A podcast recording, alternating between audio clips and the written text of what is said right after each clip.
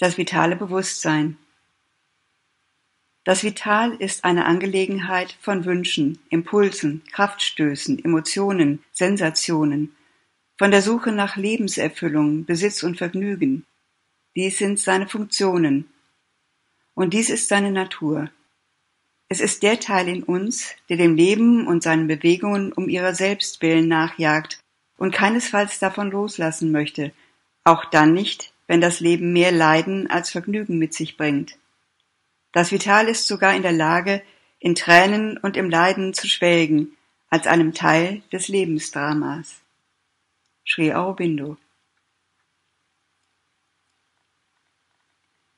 Ihr lebt im Wesentlichen in der vitalen Welt, mit all den Strömungen vitaler Kraft, die in euch eintreten, aus euch herausgehen, die sich vereinen und sich gegenübertreten, die in eurem Bewusstsein miteinander streiten und sich vermischen. Und selbst wenn ihr eine persönliche Anstrengung unternommen habt, euer vitales Bewusstsein zu reinigen, in ihm das Wesen des Begehrens und das kleine menschliche Ego zu meistern, seid ihr ständig in einer Art Verpflichtung, all die gegensätzlichen Vibrationen zu absorbieren, die von denen kommen, mit denen ihr zusammenlebt. Man kann sich selbst nicht in einen Elfenbeinturm einschließen, es ist vital sogar noch schwieriger als physisch, und man nimmt alle Arten von Dingen in sich hinein.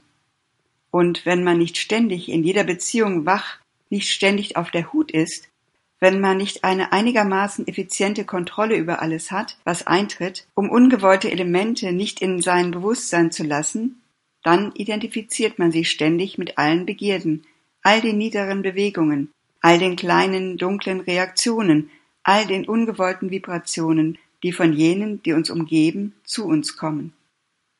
Die Mutter. Menschen, die in ihrem vitalen Bewusstsein leben, sind, selbst wenn sie es nicht sagen, immer sehr mit sich selbst zufrieden. Sie sind auch mit allem sehr zufrieden, was ihnen geschieht. Und sie sagen, wenn sie angeregt werden, immer, wie interessant es ist, wie interessant. Wenn ihr also auf das Vital wartet, um eine Entscheidung zu treffen, wartet ihr eine lange Zeit. Ihr müsst euer Vital lehren, zu gehorchen. Bevor es irgendeine Befriedigung spürt, muss es verstehen, dass es nichts anderes zu tun hat, als zu gehorchen. Darum sage ich, dass es nicht sehr einfach ist, den Yoga zu beginnen. Wenn du nicht aufrichtig bist, fange nicht damit an. Der Körper ist sehr gehorsam, er versucht wirklich sein Bestes, aber er weiß nicht, wem er gehorchen soll, denn er ist im Allgemeinen nicht in unmittelbarem Kontakt mit dem Hören oder dem psychischen Wesen.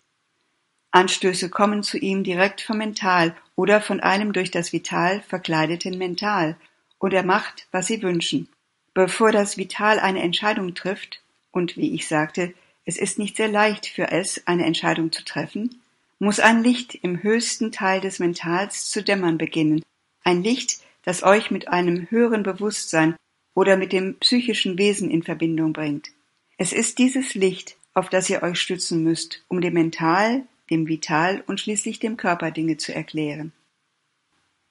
Die Mutter. Begehren und Verlangen gehören dem vitalen Bereich an. Aber im Kern dieses Begehrens gibt es immer einen Gedanken. Und das Begehren wird umso aktiver und dynamischer, wenn es in sich selbst diese Macht der mentalen Formation und die Macht vitaler Verwirklichung enthält.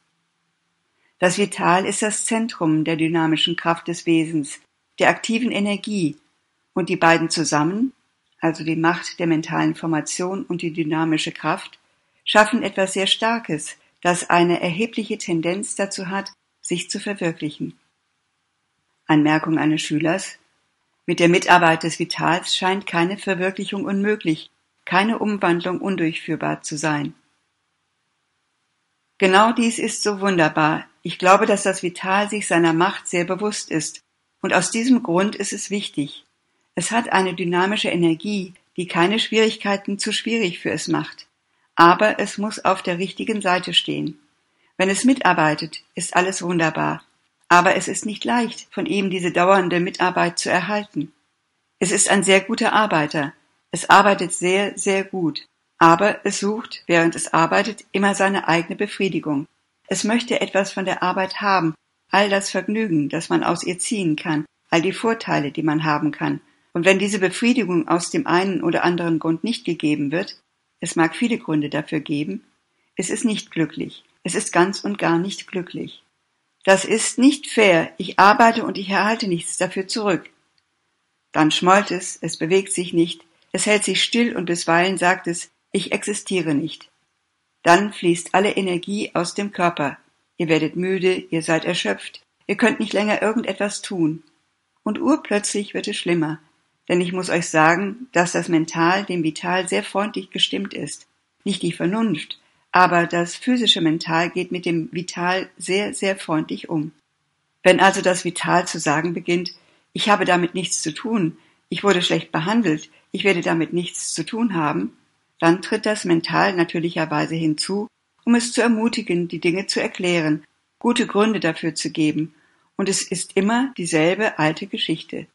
Das Leben ist nicht wert, gelebt zu werden, die Menschen sind wirklich abscheulich und alle Umstände sind gegen mich, es ist besser, alles hinter mir zu lassen und so weiter. Das geschieht sehr häufig, aber von Zeit zu Zeit gibt es irgendwo einen kleinen Schimmer von Vernunft, der euch sagt, ah, genug von dieser Komödie. Wenn dies aber sehr stark wird und ihr nicht rechtzeitig reagiert, fallt ihr in eine Verzweiflung. Wirklich, dieses Leben ist nicht für Menschen wie mich gemacht. Ich wäre anderswo glücklicher, im Himmel, wo jeder sehr nett ist und wo man machen kann, was man immer will, und so weiter. Alle Arten von paradiesischen Konzepten. Ich denke tatsächlich, dass diese beiden Komplizen, das Mental und das Vital, das Paradies erfunden haben. Doch wenn das Leben, die Existenz nicht euren Wünschen entspricht, beginnt ihr zu lamentieren. Oh, ich habe genug davon. Diese Welt ist elend und falsch. Ich will sterben. Dann gibt es einen Moment, in dem diese Situation ernst wird. Entmutigung wird zur Revolte und Depression wandelt sich in Unzufriedenheit. Ich spreche dabei von Menschen, die eher bösartig sind. Es gibt Menschen, die bösartig sind. Es ist nicht ihr Fehler. Und es gibt Menschen, die gutartig sind. Es ist ebenfalls nicht ihr Fehler. Aber die Dinge sind einfach so. Nun, jene, die bösartig sind, werden wütend, rebellieren, wollen alles aufbrechen und herunterziehen. Ihr werdet sehen, sie tun nicht, was ich will, sie werden bestraft werden. Dann wird das Ganze ein wenig ernster, denn das Mental ist immer da, um als Komplize zu dienen. Und es beginnt wunderbare Ideen von Rache zu entwickeln. Aus Entmutigung macht ihr bestimmte dumme Dinge, aus Bußheit andere. Die Dummheiten aus Entmutigung betreffen euch persönlich, während die Dummheiten aus Bosheit andere betreffen, und manchmal sind diese letzteren Dummheiten sehr schwerwiegend. Wenn ihr ein wenig guten Willen habt, solltet ihr euch zur Regel machen, euch nicht zu rühren, wenn euch solche Anfälle überkommen. Ihr sagt euch, ich werde mich nicht bewegen, ich warte darauf, dass der Sturm vorbeizieht denn in wenigen Augenblicken kann man Monate regelmäßiger Anstrengung zerstören und ruinieren. Aber ich kann euch einen Trost geben.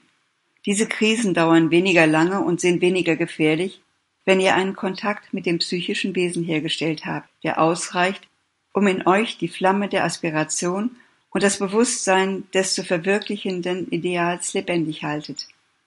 Dann könnt ihr mit Hilfe dieses Bewusstseins mit eurem Vital so umgehen, wie ihr mit einem rebellierenden Kind umgehen würdet, mit Geduld und Ausdauer, indem ihr ihm die Wahrheit und das Licht zeigt, euch bemüht es zu überzeugen und in ihm den guten Willen erweckt, der für einen Moment verschleiert war. Und der letzte Trost. Bei jenen, die wirklich aufrichtig sind, wirklich gutwillig, können diese Anfälle in ein Mittel zum Fortschritt verwandelt werden. Jedes Mal, wenn ihr eine Attacke dieser Art habt, eine Art Sturm, könnt ihr diese Krise in einen neuen Fortschritt verwandeln, in einen weiteren Schritt hin zum Ziel. Genau gesagt, wenn ihr die notwendige Aufrichtigkeit habt, dem Grund des Anfalls in euch selbst ins Gesicht zu sehen, das Falsche, das ihr getan habt, das Falsche, das ihr gedacht habt, das Falsche, das ihr gefühlt habt, zu erkennen, wenn ihr die Schwäche, die Gewalttätigkeit oder die Eitelkeit seht, ich vergaß euch zu sagen, dass das Vital viel eitler ist als das Mental. Wenn ihr all dem vollkommen ins Gesicht schaut und wenn ihr ehrlich und aufrichtig erkennt, dass das, was geschehen ist, aufgrund eures Verschuldens geschah, Dann könnt ihr sozusagen ein rotglühendes Eisen auf den Fleck legen. Ihr könnt die Schwäche reinigen und sie in ein neues Bewusstsein verwandeln. Und ihr werdet feststellen, dass ihr nach dem Sturm ein wenig gewachsen seid, dass ihr wirklich einen Fortschritt gemacht habt. Die Mutter.